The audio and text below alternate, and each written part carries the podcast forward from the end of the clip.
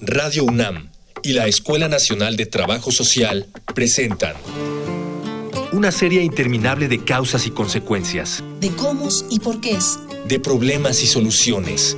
Eso es la vida. Vida cotidiana. Sociedad en movimiento.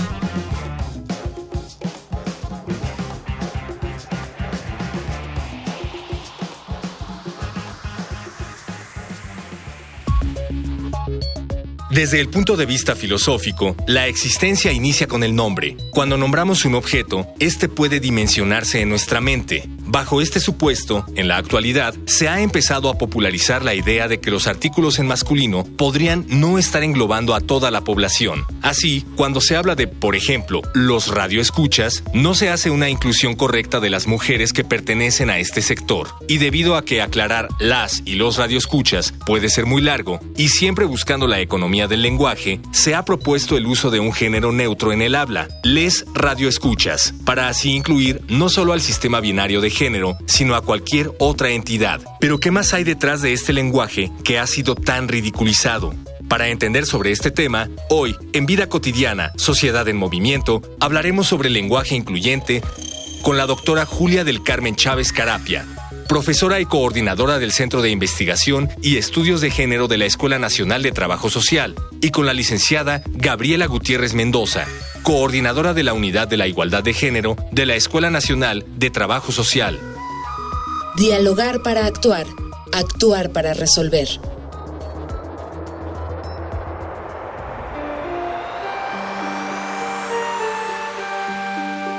Muy bonita tarde, les saludo, soy Ángeles Casillas, como siempre, agradeciendo de verdad la preferencia que nos sigan como cada viernes en nuestro programa Vida Cotidiana, Sociedad en Movimiento. Y miren, hemos abordado diferentes temáticas, pero sin duda uno de los privilegios, placeres y herramientas poderosísimas que tenemos las personas es el lenguaje, es podernos comunicar, expresar emociones, sentimientos. De verdad, somos privilegiados entre todos los seres vivos. Pero hoy vamos a abordar una temática vinculada con esto que tiene que ver con esto que hemos conocido en los medios de comunicación desde hace mucho tiempo, que tiene que ver con el lenguaje incluyente en México, en nuestros entornos. Pero antes, si tienen alguna duda vinculada con esta temática, si quieren hacer alguna aportación, nuestros medios de comunicación siempre están abiertos. Por favor, regístrenlos. Facebook, Escuela Nacional de Trabajo Social, ENTS, UNAM. Twitter, arroba comunica, ENTS. Instagram, Comunicación ENTS. Ya regresamos de los medios de comunicación. Hoy vamos a reflexionar en esta media hora de nuestro programa acerca del lenguaje incluyente en México y me voy a permitir presentar a nuestras invitadas. De verdad, me da mucho gusto que nos, que nos estén acompañando en cabina aquí en Radio UNAM. Doctora Julia del Carmen Chávez Carapias, doctora, muy bonita tarde. Gracias por haber aceptado la invitación. Gracias, maestra Ángeles. Gracias a ti. Licenciada Gabriela Gutiérrez Mendoza, maestra, es la segunda vez que estás con nosotros. ¿Tercera? Es la tercera. es la tercera vez que estás con nosotros. Y de verdad, muchas gracias por, por, por seguir compartiendo estos saberes. Es un privilegio estar aquí contigo. Gracias. El programa es muy cortito y si les parece, vamos a entrar de lleno. Todo esto está destinado para nuestro auditorio. No solamente nos escuchan universitarios, también amas de casa, personas mayores, y para ellos queremos hacer algo, una reflexión agradable, sencilla, para que podamos de alguna manera, al final del programa, si les parece, llegar como a sensibilizar acerca de esta importancia en cuanto a la no discriminación y en cuanto a la igualdad. Y si les parece, doctora, apóyanos con nuestro auditorio. ¿Qué es el lenguaje, doctora? ¿Y, qué lenguaje predomina en nuestros contextos? El lenguaje está considerado como una forma de expresarnos y es la expresión humana que nos ha permitido desarrollarnos como personas. Creo que esto es muy importante porque el lenguaje nos permite, como tú decías, manifestar emociones, dolores, angustias, felicidad, muchas cuestiones. Y el lenguaje se convierte en un lazo que nos permite la convivencia, que nos permite, eh, pues podríamos decirlo también así, eh, hasta el control sobre los otros. Entonces el lenguaje es una gama muy importante y es algo que ha permitido el desarrollo de la humanidad. Hay muchos tipos de lenguaje. El lenguaje oral es el que creo nos vamos a referir hoy, que es el lenguaje, por decirlo así, hablado. Hay el lenguaje del cuerpo, de todo el cuerpo, no solo de la, de la boca o de las eh, partes del cuerpo que nos permiten el habla, y también hay el lenguaje escrito, el lenguaje musical, el lenguaje artístico, hay muchos tipos de lenguaje. En este momento creo que por el tipo de programa, lo que tú planteabas, nos vamos a, a referir a ese lenguaje como expresión oral, cómo me comunico con las y con los otros. Y en este sentido, el lenguaje surge cuando pues ya los hombres y las mujeres tienen un desarrollo que les ha permitido poder eh, pues superar una serie de cuestiones que tenían aquellos hombres primitivos que conocemos, que hemos visto o que tenemos alguna referencia, que vivían en las cuevas, en cavernas, etcétera. Pero ya el lenguaje como lo tenemos hoy, es una forma de expresión. Y este lenguaje surge como parte de la construcción histórica, social y cultural de los países a través, lógicamente, de lo que se establece como comunicación entre los seres humanos. Hoy podemos hablar que existe un lenguaje predominante. El lenguaje predominante tiene un enfoque, un carácter, digámoslo así, una imagen masculina. ¿Por qué? Pues porque lógicamente nuestra sociedad, desde que aparece, ha tenido un dominio masculino, un dominio del hombre y entonces el lenguaje se ha transformado masculino. Y entonces nosotros nos referimos a cuando hay un auditorio, todos los presentes. Cuando estamos en la escuela, todos los alumnos. Y no vemos, porque el lenguaje así no lo plantea, no lo vemos desde el lenguaje, aunque lo veamos con la mirada, nos expresamos diciendo todo en masculino. Y nos olvidamos de la otra parte, que es la parte femenina, o de la otra parte, que es la diversidad, y entonces utilizamos un lenguaje unívoco en una sola línea que nos va a permitir expresarnos de esa manera. Y entonces perdemos en esta comunicación toda una forma de lenguaje que pudiera ser hasta más florido, que es el lenguaje que podríamos utilizar la otra parte de la población que no está incluida, que seríamos las mujeres, si tuviéramos un lenguaje incluyente. Ay, muchas gracias, doctora, que, hayas compartido con nuestra audiencia esta parte desde cómo el lenguaje, desde esta expresión, digamos, de sonidos al que, al que, al que aludimos, independientemente de los otros, cómo van haciendo sociedades, cómo se van desarrollando y construyendo y llegar hasta este punto donde dices, tenemos que voltear a ver que también hay hombres y mujeres. Y, y, a qué podríamos, maestra Gaby, a qué podríamos decirle en, un, en términos muy sencillitos qué debemos entender por lenguaje incluyente y si este tiene que ser incluyente o inclusivo o es indistinto el término. Sumado a lo que dijo la doctora, quiero comentar algo más, que el lenguaje es un ente vivo. O sea, el lenguaje se va desarrollando y se va modificando a lo largo del tiempo, porque justo así es la sociedad. La sociedad va teniendo movimiento. Yo recuerdo que mi abuela decía que era la jaletina. Y yo decía, pues no es jaletina, es gelatina. Y ya alguna vez investigando, jaletina era la palabra original. Y fue evolucionando en poco tiempo ahí y ya después todo el mundo lo conocimos como gelatina. ¿Qué significa? Que el lenguaje junto con las personas se va moviendo. Y este movimiento también que está dentro de nuestra lengua eh, va expresando lo que vale y lo que no vale dentro de esta sociedad. O sea, quien domina va expresando desigualdad, va expresando todo lo que es válido y también va señalando lo que es diferente. Por eso es importante empezar a, través del, a través del lenguaje a decir, estamos aquí presentes. O sea, ¿quiénes estamos presentes? Que toda la vida hemos estado las mujeres construyendo, generando este desde arte, generando ciencia, generando técnicas, o sea, hemos estado en todas partes, pero hemos estado invisibles. Y hemos estado no solo invisibles, sino además hemos, hemos sido diferentes cuando alguna se atreve justo a ello. Entonces, ¿de qué se trata el lenguaje incluyente?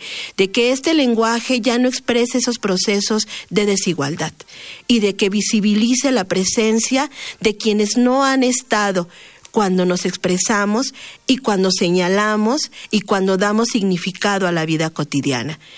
Eh, recuerdo un, otro, un ejemplo sencillo, en las boletas, por ejemplo, cuando vas a firmar de tus hijos e hijas en la escuela, entonces dice firma del padre, o tutor. Y entonces las que van a firmar mayoritariamente son las mujeres. Y son las que casi siempre dan seguimiento a la parte educativa escolarizada de los hijos. O sea, van a la escuela a ver cómo están sus hijos e hijas, pero sin embargo en ese documento, que es la boleta donde se registra una evaluación, dice padre o tutor. O sea, está siendo tan invisible la tarea de las mujeres en este ejemplo que estoy colocando, que pareciera que ellas no son las que están realizando esa tarea cuando sabemos que numéricamente las mujeres son las responsables, por ejemplo, de ir a la escuela de sus hijos e hijas, ¿no? Entonces, el lenguaje incluyente implicaría que en ese lugar fueran madre, padre, tutor o tutora. Entonces, hacemos visible quienes participan en el proceso educativo, por poner un ejemplo muy bien. Yo, yo estoy de verdad muy convencida de esto que señalas, visibilizar esta parte que siempre ha estado ahí, pero que no tenía estos espacios. Miren, hay datos que nos prepara producción. Les voy a invitar, doctora, maestra, pero obviamente a las personas que nos escuchan, a datos, a cifras que tienen que ver con el tema del lenguaje incluyente. Vamos, les invito a que escuchemos una infografía social. Infografía social. Existe una enorme resistencia ante la idea de que cambiar las nociones del lenguaje para hacerlo incluyente, muchas de ellas parten de la idea de que no existe tal cosa como violencia en el uso del español. Sin embargo, hay que recordar que el lenguaje es reflejo de los usos y costumbres y al español se le ha considerado fuente de violencia simbólica. De acuerdo a esta idea, nuestro lenguaje es una herramienta para naturalizar la discriminación y la desigualdad existente entre hombres y mujeres, basada en los roles y estereotipos de género a partir de las diferencias sexuales y biológicas. Es decir, que desde la misma forma en la que hablamos, la sociedad justifica las relaciones desiguales entre mujeres y hombres, por lo que a ellas se les confina un rol exclusivo de las actividades del hogar, la atención de las hijas e hijos, la reproducción y los cuidados de toda la familia. El lenguaje que por años hemos utilizado está comúnmente caracterizado por expresiones sexistas y excluyentes que limitan la presencia de la mujer y su participación en los ámbitos públicos. A raíz de esta problemática surgió el lenguaje incluyente, con el cual se establecen nuevas reglas para propiciar sociedades igualitarias con cultura del respeto y no violencia hacia las mujeres. En esencia, muchas formas de lenguaje y expresiones sexistas que abundan en nuestro vocabulario construyen estereotipos de género, pues asocian a las personas con roles y expectativas sociales en torno a lo que deben ser o hacer mujeres y hombres. Todos podemos ejercitar una forma de hablar más incluyente. Una de las formas más controversiales es con el género neutro, como al decir les niñes o les adultes. Sin embargo, el lenguaje nos entrega opciones que no se limitan a un solo género. En lugar de los escuchas, decir la audiencia. En lugar de los alumnos, el alumnado. En lugar de los maestros, la planta docente. Y solo en los casos en donde esta transformación sea muy difícil, se puede utilizar el desdoblamiento de género, las y los locutores o niñas y niños. Ya regresamos de la infografía social. Estamos hablando del lenguaje incluyente. Está con nosotros en cabina la doctora Julia del Carmen Chávez Carapia, la maestra Gabriela Gutiérrez Mendoza. Ya la doctora nos explicó muy bien lenguaje, la maestra Gaby, lenguaje incluyente. La doctora nos señalaba este predominio que se tiene para cuando los varones. Yo recuerdo en un programa, quizá tenga la fecha equivocada, pero para que, por ejemplo, la mujer ejerciera el voto, el voto femenino, le pasaron muchísimos años, creo que fue en el 52 por ahí, después de muchas luchas. ¿Desde cuándo, doctora, está este, este empuje, esta necesidad? ¿Se vive de la misma manera? ¿Nuestro país lo ha vivido o, inicia en Europa? ¿Cómo estamos con relación a otros países? El planteamiento de un lenguaje incluyente es producto de los movimientos de mujeres. Es producto del movimiento feminista. Habría que considerarlo de esta manera porque desde el feminismo y que yo sí quisiera aprovechar este espacio también, si me lo permites, para explicar que el feminismo no es todo lo que se dice en la radio ni en la televisión. El feminismo es un movimiento que hemos impulsado las mujeres que queremos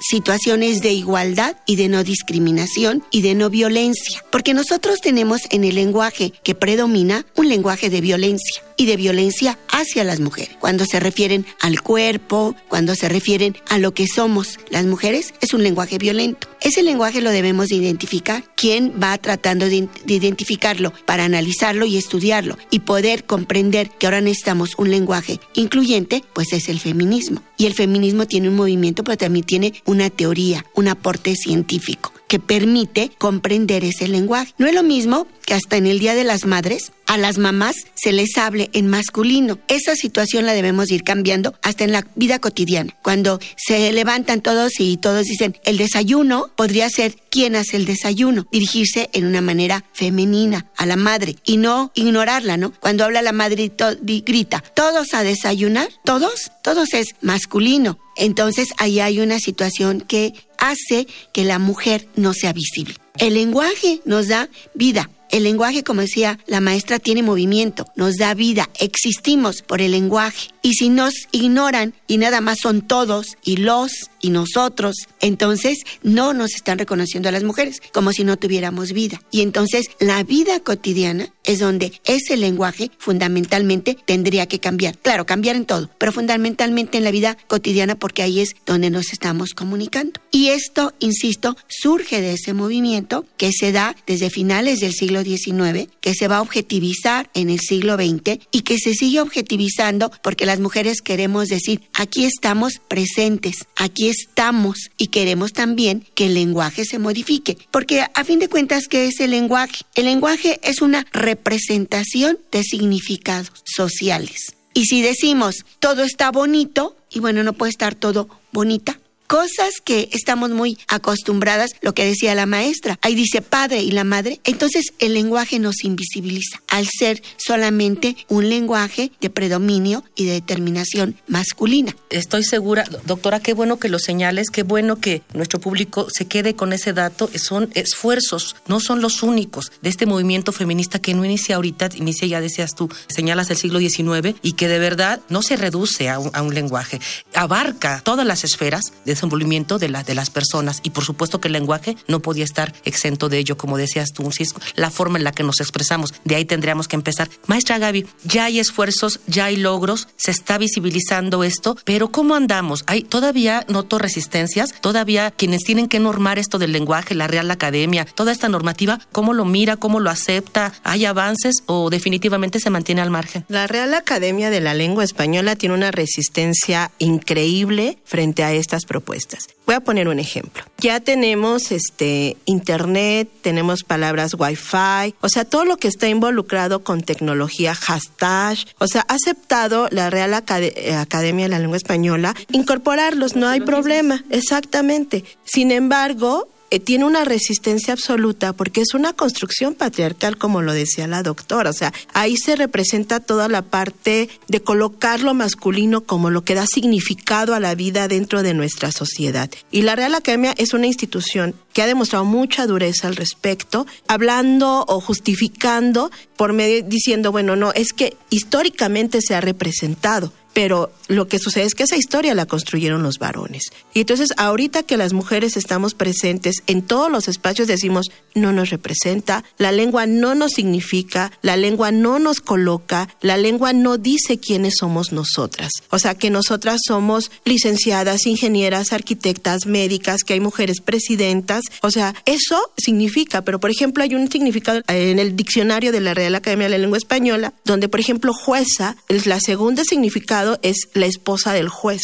O sea, entonces las juezas, eh, las que han, están colocadas dentro de ese espacio donde está toda la parte de proporcionar y ejercer todos los actos que tienen que ver con justicia, o sea, entonces parece que son invisibles estas mujeres, ¿no? Cuando están ahí decidiendo sobre cómo se aplica la ley, cómo se aplican los reglamentos, o sea, ahí está, como un ejemplo tan solo. Y la otra parte también está en que el lenguaje, o sea, incluyente, pero también el cómo hablamos inclusive, ¿no? Hay una investigadora china que dijo, ¿cómo hablan las mujeres? Y las mujeres hablan, hablamos, de, muchas de nosotras también en diminutivo por favorcito, oye niñito, con cuidadito, o sea, y eso significa que no pareciera que no tenemos la autoridad, la valía suficiente para decir, por favor, para solicitarlo en otro tono. Entonces, inclusive hasta ella hizo una investigación muy interesante sobre el volumen de la voz, ¿no? O sea, y muchas de nosotras que hablamos más fuerte, o sea, que ya estamos como en otra dinámica, dicen, es que esa mujer, este, como que tiene mal carácter, ¿no? Pero el lenguaje y el lenguaje incluyente tiene que empezar justo a cuestionar en dónde estamos nosotras, más allá de los procesos institucionales, porque a veces la vida se mueve más rápido que las instituciones. Y eso es un claro ejemplo de la Real Academia de la Lengua Española. Sin embargo, lo interesante justo está que, como bien nos dijo la doctora, como es producto de un movimiento, entonces las instituciones que trabajan los temas de mujeres desde la perspectiva de género y desde el feminismo y las organizaciones han impulsado la incorporación del lenguaje incluyente en los espacios que es posible. Y en esa justa tarea estamos todos y todas, ¿no? Y porque sabemos que no es una tarea fácil, ya vemos estas pues limitantes que desde la normativa se están presentando. Las, la sociedad civil sigue avanzando, lo que decía la doctora, estos grupos de, de mujeres feministas seguirán avanzando y por supuesto que vamos sumando, sumando y sumando. Hay algo que distingue nuestro programa que tiene que ver con qué piensan ellas y ellos como a, manera de testimonio, ¿no? Que pueden ser tanto a favor o en contra. Por eso les voy a invitar, doctora, maestra, por supuesto, a nuestro amable público, a que escuchamos Voces en Movimiento Voces.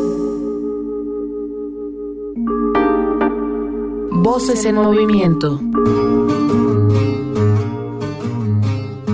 Bueno, yo soy el maestro Francisco Vázquez Salazar, soy docente en la Escuela Nacional de Trabajo Social, donde imparto las materias de comunicación social y de lógica y de epistemología y estoy a sus órdenes.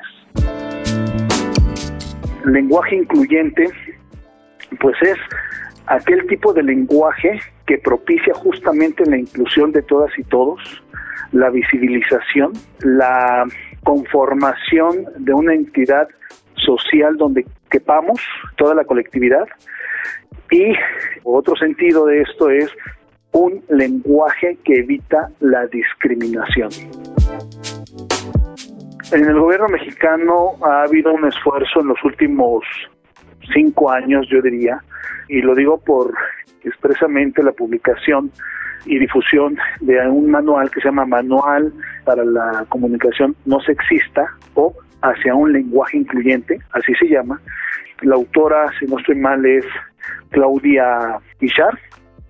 A partir de ahí hay un esfuerzo, digamos, sistematizado para entender y comprender los alcances y la importancia de un lenguaje incluyente entrar en temas de si es más simple o más complejo, justamente sería, para mi gusto, caer en un error, de una discusión donde aunque se sigue construyendo, digamos, lo importante es seguir dando los elementos de por qué un lenguaje incluyente nos beneficia a todas y todos. Y entonces es importante reiterarlo, permite la inclusión de todas y todos y permite evitar la discriminación o dicho de una manera más sencilla, permite la igualdad entre hombres y mujeres. Detrás de esto está la mejora de las convivencias sociales, está la disminución de la violencia entre géneros. Creo que todos lo vamos a, a saber aquilatar.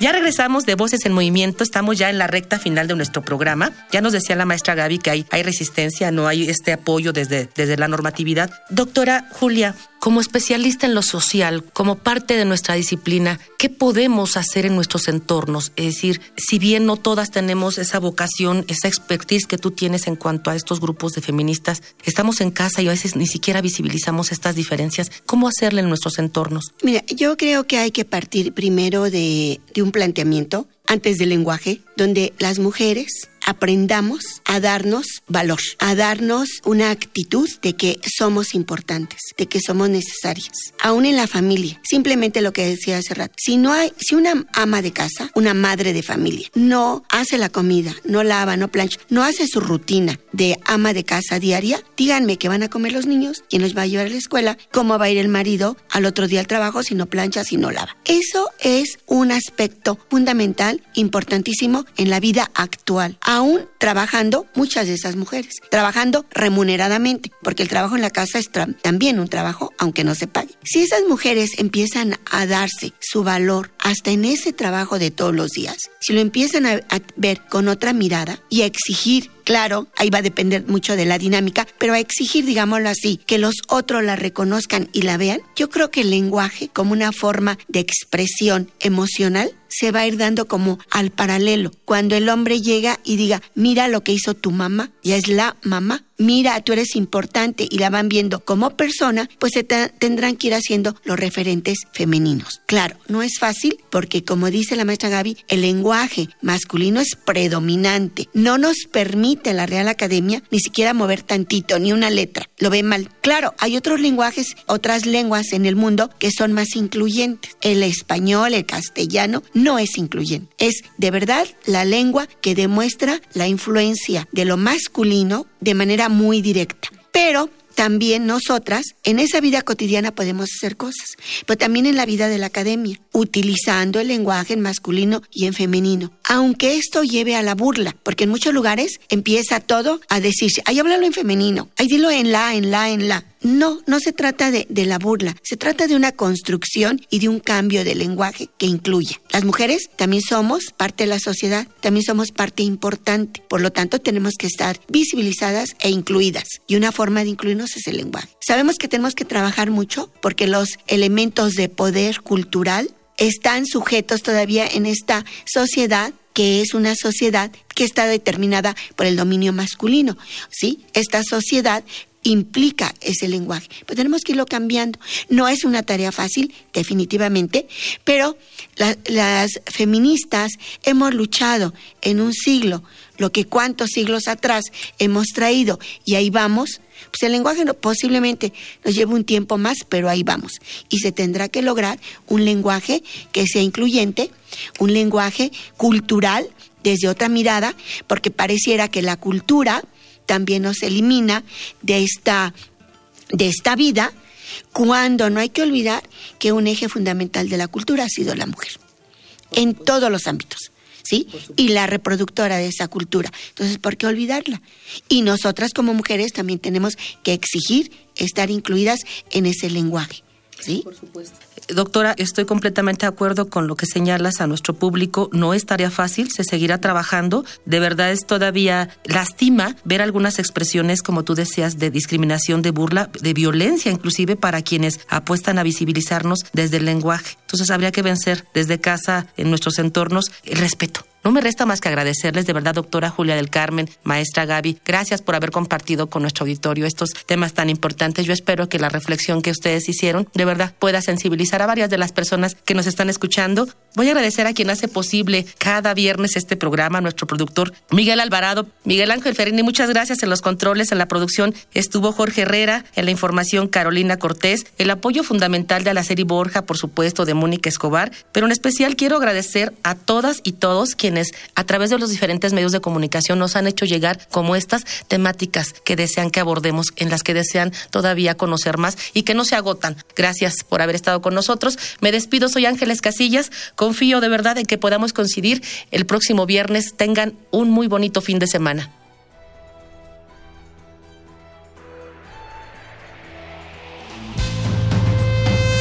Vida cotidiana es una coproducción entre Radio UNAM y la Escuela Nacional de Trabajo Social.